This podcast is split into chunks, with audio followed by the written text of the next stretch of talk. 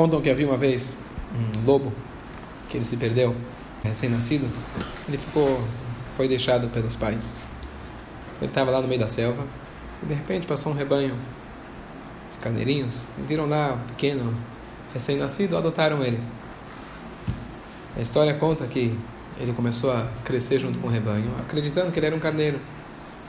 Passeava com os carneiros, comia com o carneiro, sonhava com o carneiro. Os anos se passaram. Um belo dia, estavam passando por uma crise hídrica lá na selva.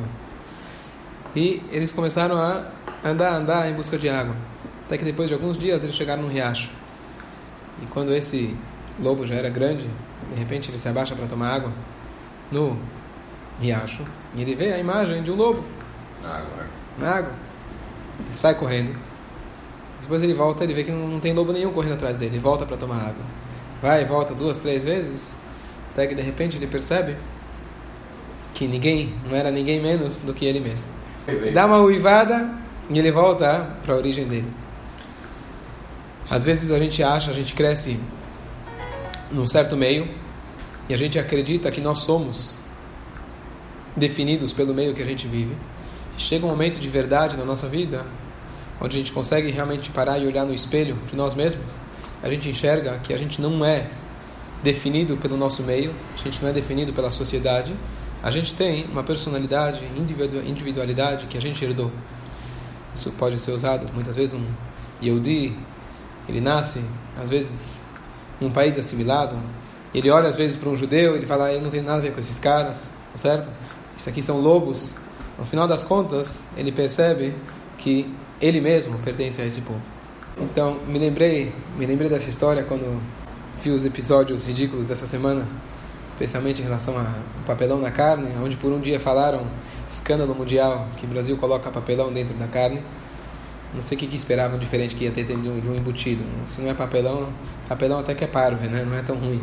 É. Mas escândalo mundial e no dia seguinte já percebem que só foi uma, uma interpretação do português do papo que o papelão era a embalagem. Então, eu fiquei pensando qual que é a lição. Né? A gente precisa buscar a lição. Eu me lembrei dessa história que muitas vezes a gente acha que algumas coisas que são apenas embalagens nossas, a gente se define e acha que isso faz parte do interior.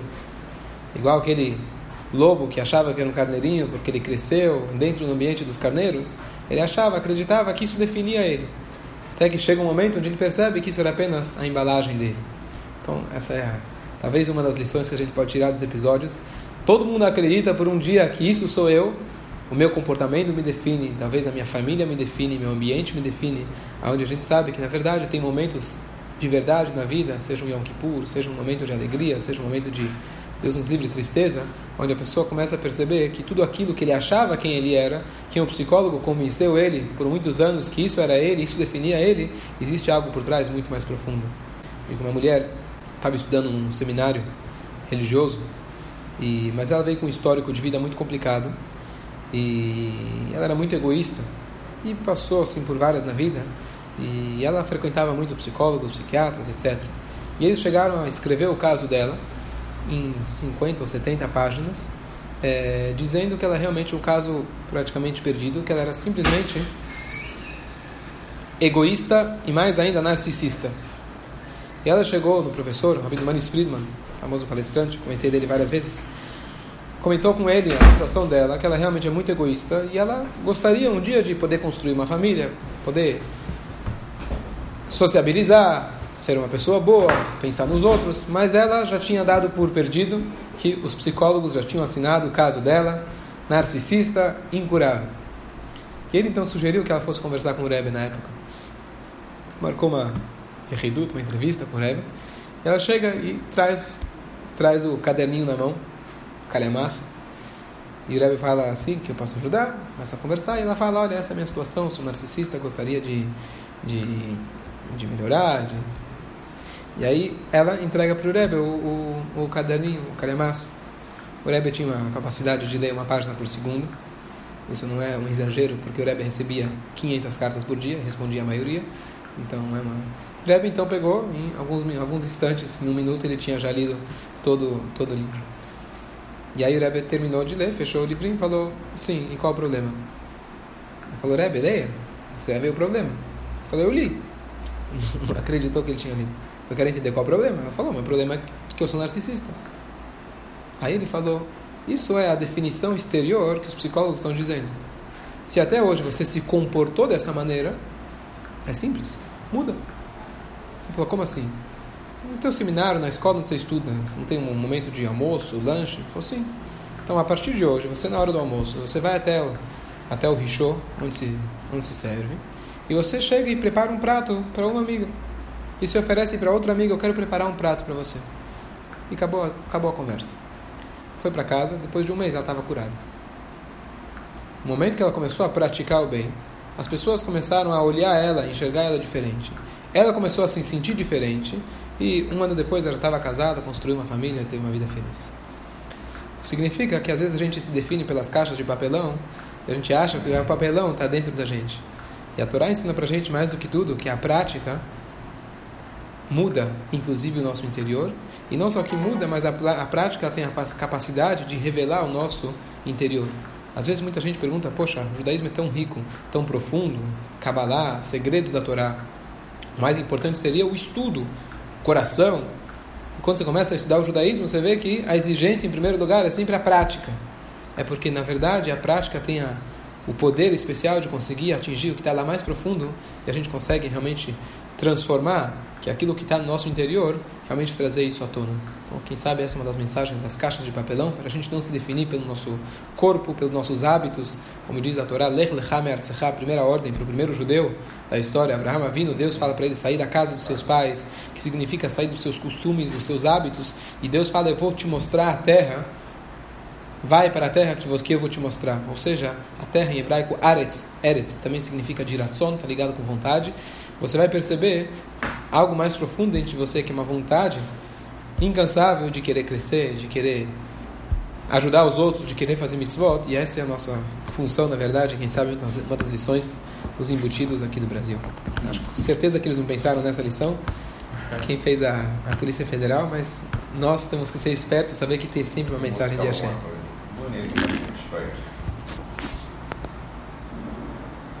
Aproveitando. Aprove... Obrigado. Aproveitando, o meu sogro, Rabino Berkes, ele escreveu um pequeno texto, não sei quem recebeu por hum. WhatsApp. Eu só vou, em linhas gerais, só dar uma lida ao que ele escreveu aqui, uma coisa interessante. Ele trabalha com cachorro há muitos anos e ele, além de ser o chochet, de ser é, o abatedor da carne kasher no Rio de Janeiro, ele é o rabino também que dá que dá asgahá. Entende muito do assunto carnes, cortes, todas as partes do animal. Então ele basicamente escreveu um texto, é, o título que ele escreveu, Supervisão. Põe no, no, no vibrador. É. Então ele escreveu Supervisão de Kashrut em tempos de desconfiança. E aí ele começa: Supervisão kasher significa uma auditoria externa independente em qualquer produção de carne ou frango Desde o início do processo, o animal que foi abatido corretamente é marcado com carimbo próprio pelo supervisor de kashrut, separado da câmara frigorífica distinta. Após o resfriamento, é feita, é, é, é feita a salga e corte da carne, com um masguiach exclusivo para cada setor. A carne é embalada com etiqueta interna com dizeres em hebraico, colocada em caixas de papelão, que também recebem uma... Ajudar a carne kasher também tem caixa de papelão. Também tem papelão. Ok? A caixa não é diferente e colocado em caixas de papelão que também recebe uma fita de lacre e marcação externa, que impossibilita a troca. A carne moída é processada em local separado com a presença do masguiar que verifica os lacres e carimbos da carne matéria-prima e que supervisiona também que nada foi adicionado além de carne. Carne kasher comercializada no Rio de Janeiro, atualmente pelas lojas kasher, etc. Nos últimos 15 anos pela Frisa, frigorífico considerado modelo, exporta para mais de 40 países, etc. O Mashgiach é totalmente dependente do frigorífico, recebendo o seu salário diretamente do rabino, que por sua vez inclui estas despesas no custo da kashrut. No mundo inteiro, a kashrut significa uma supervisão externa e independente que segue regras rígidas e imutáveis, garantindo a qualidade do produto. Então, estava pensando no assunto, quem sabe explorar um pouquinho, só para a gente entender é, como funciona é, a carne kasher eu sou Shochet, um dos cursos que eu fiz, na verdade, desde pequeno eu tinha um sonho de fazer o curso de Shritá. E quando eu menos imaginava, quando eu já tinha casado, quando eu estava no ano de Koilen, surgiu uma oportunidade legal de eu fazer. Em três, quatro meses eu fiz o curso, nada, não é nada tão complexo. Tem, eu já tinha, na verdade, no curso de rabinato, eu tinha feito o curso da parte, das partes interiores do animal. Você entender cada parte, qual parte que invalida, etc. Quando tá, os tipos de doença, aquela questão de verificar o pulmão, isso eu já tinha estudado. Mas depois eu fui e fiz a que se chama profissionalização na parte da shritá de, de galinha, na verdade, gado e galinha, de aves. Na verdade, as regras são as mesmas, mas a prática, na verdade, o mais difícil de tudo é preparar a faca. É, inclusive, trouxe aqui uma faca para mostrar. Mas é, as pessoas todo mundo conhece, já talvez já, já viu a Shritá, a Capará alguma vez na vida, mas eu queria só entrar basicamente quais são as leis básicas, é, além daquilo que todo mundo conhece, que a faca tem que ser afiada, não pode ter, não pode ter nenhum dentinho, etc. Mas tem cinco regras gerais, eu queria só explorar e depois passar um pouquinho explicar da Melihá, da, como que se salga a carne.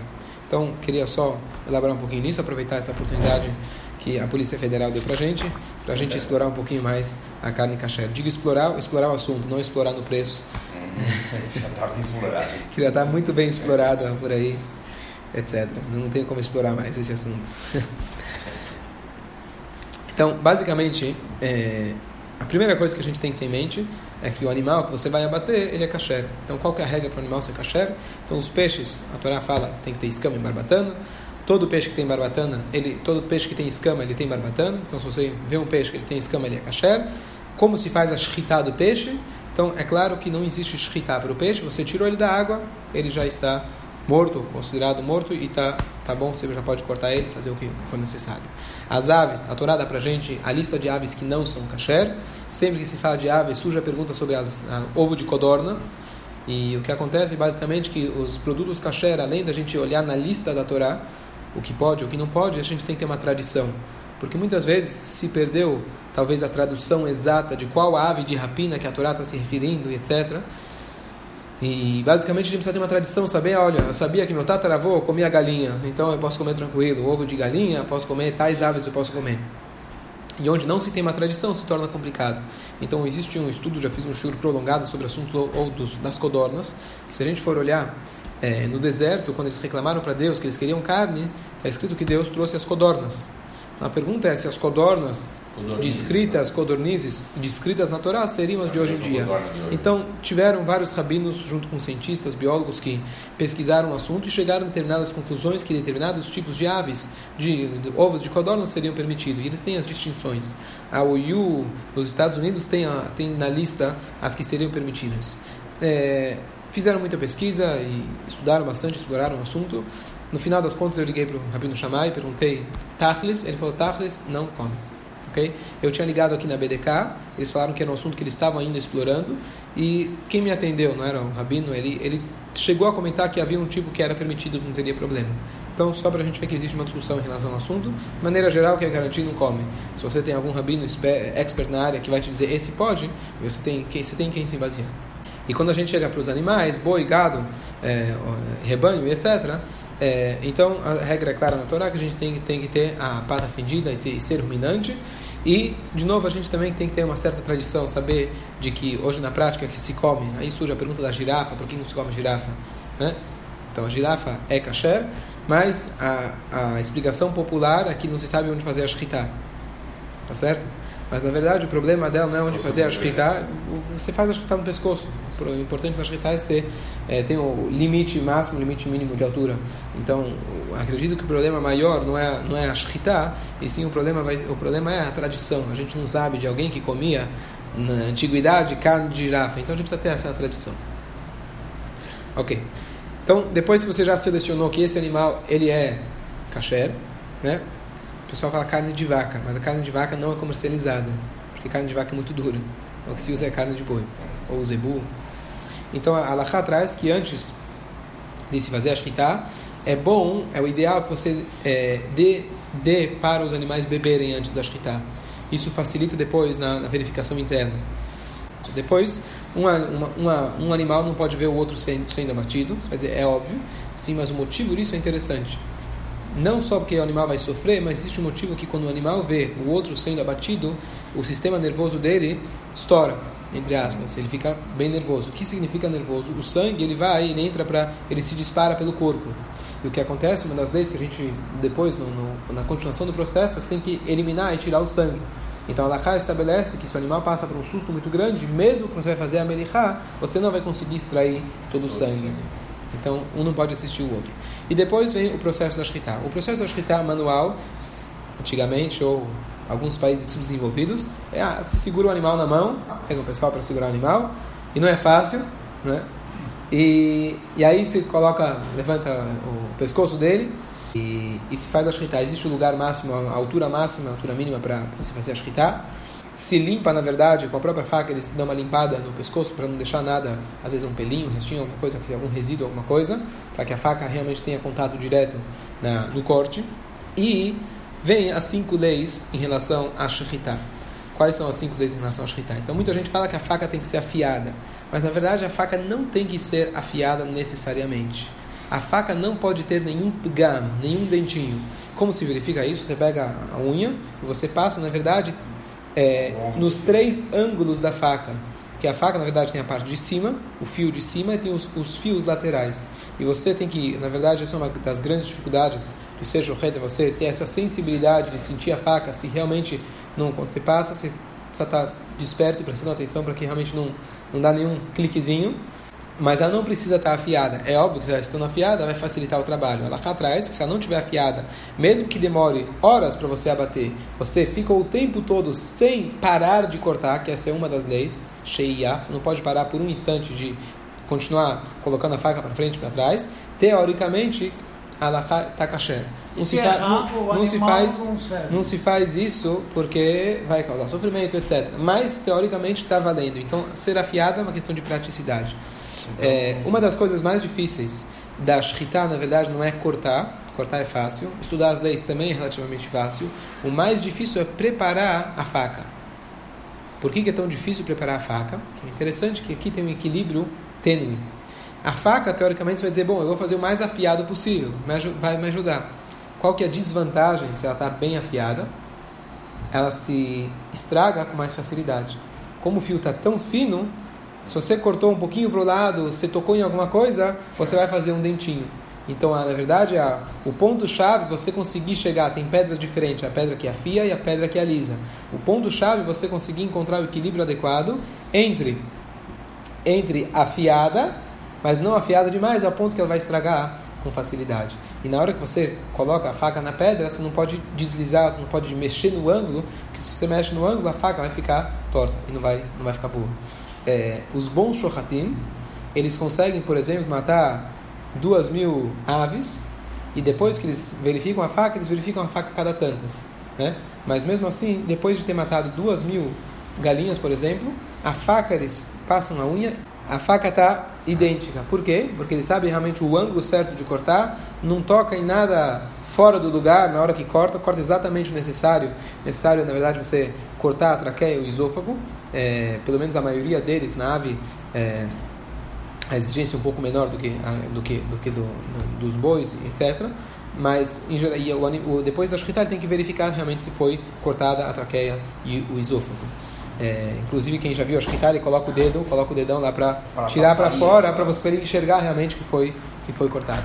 Se você sabe cortar direito e o pescoço já está, desculpa entrar nos detalhes para quem tem, para quem passa mal em ouvir, mas, é, mas para quem sabe cortar direito, no momento que o pescoço já está bem esticado, na hora que ele corta, pim, já sai para fora a traqueia e o esôfago. Tá certo? Então, outra regra, além dos dentinhos, além de que não pode parar, ele não pode, é, o animal não pode ser abatido pela pressão.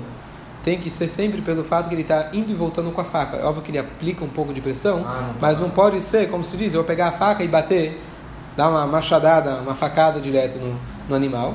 Tem que ser ir e voltar. A outra regra é que tem que ser dentro do lugar adequado, quer dizer, o lugar não muito acima, não muito abaixo, a parte central do, do, do pescoço do animal. É, não pode ter nada cobrindo a faca, nem sequer uma pena. Ou mesmo, por exemplo, a, a próprio pelo, pega de um carneiro, por exemplo, está sendo abatido, às vezes, na hora que você vai cortar, você pode imaginar a pena, às vezes, do pescoço da galinha, ela pode às vezes pela, pela posição, ela pode estar em cima da faca. Se isso acontece, ela está tá desqualificada. Nenhum pelo pode estar em cima da faca. E a mesma regra, Em cima isso, entre, entre cobrindo a... a faca, cobrindo a faca, em cima, cobrindo a faca. E assim também, ju- junto com essa mesma regra, seria você cortar colocando o seu dedo, imagina você segurando uma faca, colocando o seu dedo indicador em cima da faca, que isso te ajudaria de alguma maneira a fazer mais pressão.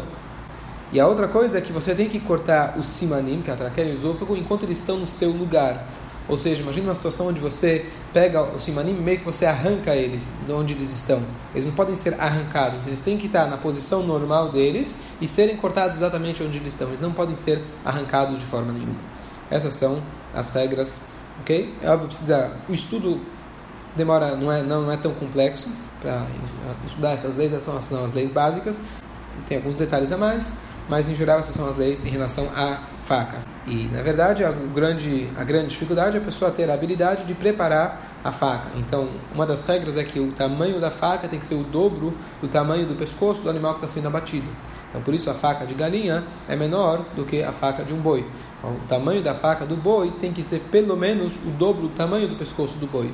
Para você conseguir afiar uma faca dessa, precisa ter uma certa técnica e o tempo todo mundo pode aprender, mas é, essa é a grande, a grande chave do, do abate. É, só para dar um exemplo entre as diferentes ashgachot que existem em relação a, a shritá, então na Rabanut em Israel, por exemplo, que é, é o kasher básico, digamos assim, sem mehadrin, então existe uma frequência de cada quantas vezes você tem que verificar a faca se a faca está boa. Que se você verifica que a faca está boa, peraí, quantos animais para trás que a faca já tinha sido estragada? Tem que jogar tudo fora. Então, a frequência, por exemplo, se é a cada 10 bois, se é a cada 20 bois, se é a cada 10 galinhas, se é a cada 20, ou cada 50, ou cada 100 que se frequenta, esse é um detalhe, por exemplo, da, do nível de exigência da, do rigor da cachuta. Esse é um detalhe, por exemplo, que muda na shkita. As pessoas perguntam em relação ao sofrimento do animal. A shkita realmente, a gente vai ver alguns detalhes que realmente não causam sofrimento para o animal. Mas esse não é o termômetro para a gente definir se está kasher ou não está kasher. Se alguém inventar um método que seja melhor e o animal vai sofrer menos, um tiro de pressão, como se faz em muitos abatedouros, é comprovado que o animal sim está sofrendo. Ele perde a consciência, mas o animal ainda está lá, está vivo e está sofrendo. Mas é, vamos imaginar que tenha outros métodos que sejam melhores ainda do que a shkita, não é isso que vai fazer o animal ser kasher. Então, a regra da shkita é uma regra divina, Deus estabeleceu. Agora, tem um estudo aqui, no livro chama Revolução Iminente, um livro fantástico do Venus Amir Cohen, vale a pena comprar porque ele faz uma análise é, muito autêntica aos, às nossas fontes entre o equilíbrio entre ciência e Torá. Ele não vem de forma nenhuma tentar adaptar a Torá para a ciência e ele tem o máximo de respeito pela ciência. Então ele realmente mostra de várias formas como a ciência e a Torá não são contradições. E ele traz um estudo bem interessante em relação a Shkita, é, vale a pena dar uma olhada no livro, não me aprofundei no assunto, mas basicamente ele traz aqui sobre a parte do cérebro, a sensibilidade, o reta mirabile, e o sangue que flui das artérias, da artéria vertebral, para esse para o reta mirabile, que isso faria a conexão da artéria onde está sendo é, onde está sendo cortado e, e o sentimento, quer dizer, o que, que gera o que gera no, no, no cérebro do animal. E ele prova uma coisa muito interessante, que ele fala que justamente os animais que são puros pela Torá, eles não sofrem com a shkita. Enquanto que se a gente fizesse shkita num animal que não é puro, um animal não kasher, ele sim iria sofrer. E ele mostra aqui nos, nas, nas artérias como que funciona a ligação com o cérebro, Entre que puros, entre, entre o, onde o onde seria o corte a, a, e, a, e o contato, e, e, e, esse contato pelo reta mirabile, o acesso com, com o cérebro, que os outros animais que não são puros, se você fizer shkita neles, igualzinho, com o mesmo processo, eles sim vão sofrer. Então, provavelmente, Então, uma coisa- escolhidos como puros por causa disso. Não, não é que foram escolhidos como puro, é que Deus, na verdade, ele criou o mundo. E ele já criou a Torá, justamente é, a, é o manual de como a gente utilizar o mundo. As coisas foram criadas juntas. A shkita e o animal foram feitos juntos já para esse processo. Mas, de novo, não é esse o critério para eu saber se é kasher ou não. Mas é uma coisa incrível que a gente vê realmente. é, só para dar um exemplo simples, às vezes você está é, mexendo com papel sulfite, ou você está, às vezes está mexendo com estilete. 5, 10 minutos depois, você vê que tua mão está vermelha. Você se cortou sem perceber, tá certo? Essa é a ideia do corte da shkita, quer dizer, você corta realmente com uma faca tão afiada, sem nenhum dente, as- conforme as regras. Então, realmente, até perceber que, que cortou, já foi. Tá certo? Mas não é esse o critério da Shkita. Esse é, vamos dizer assim, um efeito colateral positivo das, das, das mitzvot. Sim. Se a gente for pela questão do sofrimento do animal, aí você vai entrar, bom, então não vamos matar o animal, vamos ser vegetariano, quem sabe no final do shur ainda vou falar um pouquinho a respeito desse, de, disso daqui. Vamos só continuar o processo. Depois que o animal ele foi abatido, então, primeiro que o shochet ele tem que ter certeza, por exemplo, que o animal não se mexeu na hora da shkita, uma maneira brusca de que ele por um instante parou de cortar, que se por um instante ele parou de cortar, a shkita já não valeu. Tá? Depois disso, o sangue, o sangue jorra, ele verifica, na verdade, que a traqueia e o esôfago foram cortados, ele faz essa verificação, e aí continua o processo. Normalmente não é o próprio shochet, já tem outra pessoa, uma shgiach, que vai fazer o processo. Então, qual que é o processo? Então, a parte do kashrut, existe uma verificação interior para ver que o pulmão ele esteja limpo. Existem, às vezes, como a gente está gripado, tem mucosas que se formam, na verdade, entre o pulmão e as paredes internas do, do animal. E ele, quando ele coloca a mão, isso eu já fiz eu mesmo no nosso curso, a gente coloquei a mão dentro do animal para você já, sentir lá dentro. A, cabeça, a cabeça já está meio, meio aberta, então você é. tem o espaço para você colocar a mão de dentro do pescoço até você chegar lá no pulmão. E você, com a mão, você tem que sentir. Isso, na verdade, é uma, é uma, é uma a pessoa tem que ser perito nessa área, certo? De saber ter um treino especial para fazer isso, para fazer a verificação interna e depois, quando o animal é cortado, faz a verificação externa. Cadeia, Porque é, ele vê se não tem mucosas. Então, a Laha estabelece quais tipos de mucosas invalidam. Esse mucosa seria como se fosse um fiozinho, tá certo? Prendendo. Se o animal está gripado, está com o pulmão inflamado, etc. O Mashgiach tem que verificar que, se é que tem alguma coisa. E aqui também entra um detalhe interessante, quem já ouviu falar... Tem que, tem que, os detalhes que quem já ouviu falar sobre é, halak, halak beit Yosef, que são é, tipos de, de argahá de carne. Você vai no açougue e vai te perguntar se é halak, não é halak. Halak significa liso. Então na alahá tem vários detalhes do que, que significa liso. Se é um fiozinho muito de leve, será que você pode tirar ele, cortar ele e falar que está caché ou não está caché? Um detalhe muito interessante de que hoje as carnes são, vamos dizer assim, mais caché do que antigamente. Antigamente a pessoa criou um bezerrinho em casa. Por três anos ficou alimentando ele. Chegou na hora da shkita e surgiu uma dúvida. O que, que ele faz? Pode levar até o rabino. O rabino vai revirar todos os livros possíveis para achar um jeito de permitir aquela carne. Por quê? Porque, poxa, o prejuízo dele vai ser né, tantos anos investindo, agora vai ser a, o alimento dele nos próximos 5, 6 meses da cidade toda, do boizinho aqui, tá certo? Então ele tentava achar dentro da Laha, que existem várias situações e, e, e opiniões, etc., para cacherizar. Hoje surge qualquer dúvida, que, que você faz? Você deixa para o dono do abatedor. O abatedor, na maioria dos lugares, são um abatedor que não é caché, você cacheriza ele pelo dia. E você só paga pelo que você leva. Então, em vez de ter matado 200 bois, eu levei só 180. E eles reaproveitam, acabou, eu não pago por ele. Então, é muito mais caché, eu posso ser muito mais rigoroso com caché, já que não vai ter uma perda monetária. Então, você tem essa verificação. Por que justamente o pulmão? Na verdade, todas as leis do caché estabelecem que todos, todas as partes do animal têm que estar caché. Se tem um furo nas membranas, por exemplo, do cérebro, o animal ia morrer. E assim em todas as partes. Você estuda, na verdade, no estudo de Kashrut, você estuda todas as partes o que seria considerado pela lei judaica que ele está doente, ele está inválido. Mas por que então a gente não verifica todo animal? Então a regra é que a gente só verifica aquelas partes que já existe uma frequência, existe uma, um índice de problemas. Então o que maior tem índice de problemas sempre é o pulmão. Se existe num determinado país, às vezes por causa das questões climáticas, as questões aonde o animal cresce, é, às vezes pode ter um problema na, na perna, porque está numa área muito montanhosa, depende de onde ele está. Então tem que se verificar determinado membro que existe um índice, uma probabilidade dele estar, tá, de ter, de ter algum problema lá. Então o pulmão é sempre de praxe sempre tem que ser verificado. E depois disso se faz a verificação exterior do pulmão, que depois do animal já cortado, é, em pedaços, tem que se verificar o pulmão por fora. É uma outra verificação. Antigamente, se você tem uma dúvida, você poderia encher o pulmão como se fosse um balão, como se fosse um pneu que você leva no mecânico, coloca na água e vê se está se tá furado. E aí, conforme isso, você julga se está caché ou não está caché. Hoje, você não precisa mais fazer isso. Se tem alguma dúvida, você descarta e vai para o próximo. Tá certo? E tem algumas outras verificações que tem que se fazer em geral para ver se não tem uma parte que tá, é, mudou de cor, está inchado, inflamado. Na galinha pega, por exemplo, depois da shritá você vai verificar, às vezes na coxa você vê que está tá verde, está preta, tá certo? Com certeza a galinha se machucou em algum momento e depende da situação você descarta também. Isso também é a prática do Mashgiach. De maneira geral, depois disso, de cortar, os, eh, depois de cortar as partes do animal, você tem que salgar a carne. Primeiro você tem que fazer uma lavagem da carne, depois você coloca em sal grosso dentro de um clima educado, que significa um, uma, um recipiente furado, para que isso possa jorrar o sangue. Tem parte do animal que não adianta você fazer melihá.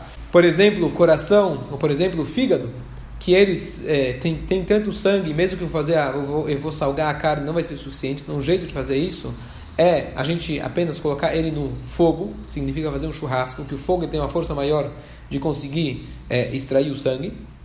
E depois tem uma lavagem especial, depois de você tirar, na verdade, tirar os resíduos, ele já está pronta para ser embalada e congelada e etc. É, tem partes do animal que a gente não come, não se come o nervo ciático e etc. Mas a grande questão é o seguinte: em maneira geral, aqui no Brasil, pelo menos, a, toda a parte traseira do animal a gente não aproveita. Por quê? Porque o, o trabalho artesanal de tirar esses nervos são pouquíssimas pessoas que sabem e o custo é altíssimo. Então você tem várias partes que as pessoas falam não é kasher de comer do animal, são kasher. Mas para você chegar nessa parte, você tirar, saber tirar as artérias, inviabiliza, é, inviabiliza assim, economicamente inviabiliza. Tem, tem, em outros países se faz. Até o Brasil próprio, acho que eles fazem também para exportação. exportação. Mas para o mercado interno não vale a pena, eles não fazem. Então, de maneira geral, a gente só pega a parte dianteira do animal que a gente é, aproveita. E essa é o resumo da parte kasher. É, se a gente quiser só olhar na parte espiritual em relação ao kasher, é, pergunta básica, será que o judaísmo apoia, é, ou é contra, ou a favor, é neutro em relação a ser vegetariano? Então, tem uma história de que uma vez tinha um pai e um filho estavam passeando pelo campo e o filho, criança, foi lá arrancar uma graminha do chão. E o pai foi lá e brigou com ele. Falou: O que você está arrancando a graminha? Ele falou: Passa tempo. Ele falou: Que direito você tem de arrancar essa grama? Que, qual que é o sentido aqui?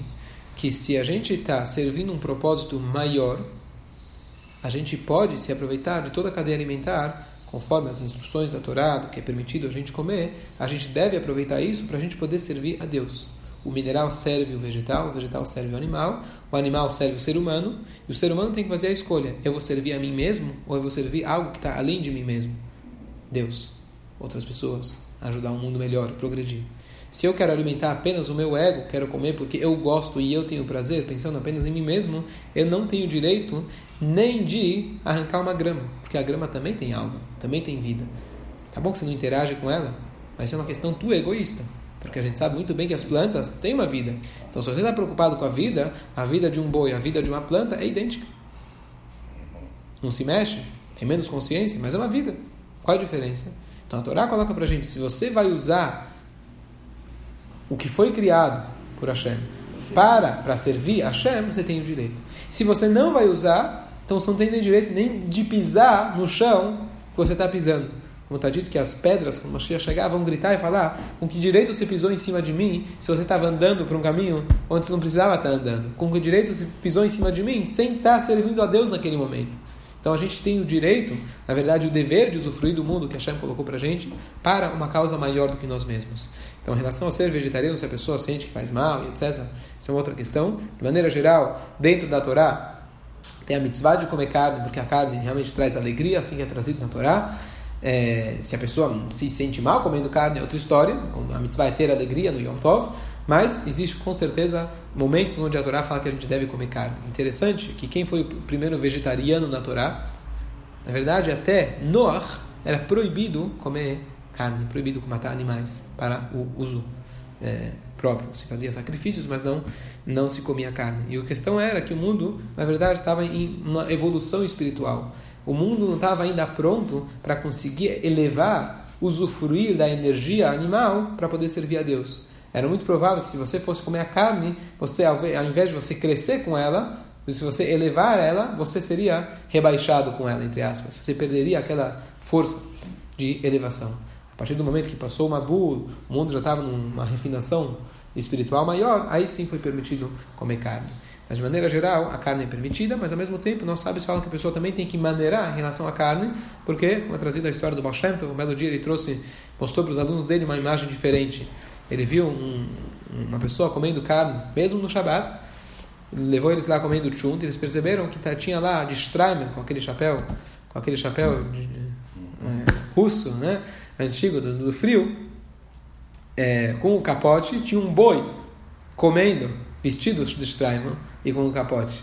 Essa foi a imagem, era um boi vestido. O que, que era? Era uma pessoa que estava comendo, mas ele estava tão interagindo de maneira. ele interagindo tanto com a carne Um que boi. ele virou o próprio boi. Então, essa, essa na verdade, é a nossa.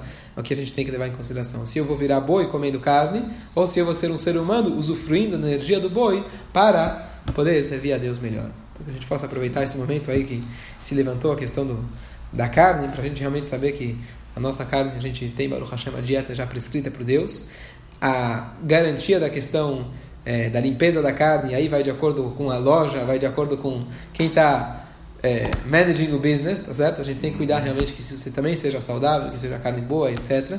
Mas independente de tudo, a prescrição espiritual para a nossa alma é o abate kasher, conforme todos os rigores que a Torá coloca para gente.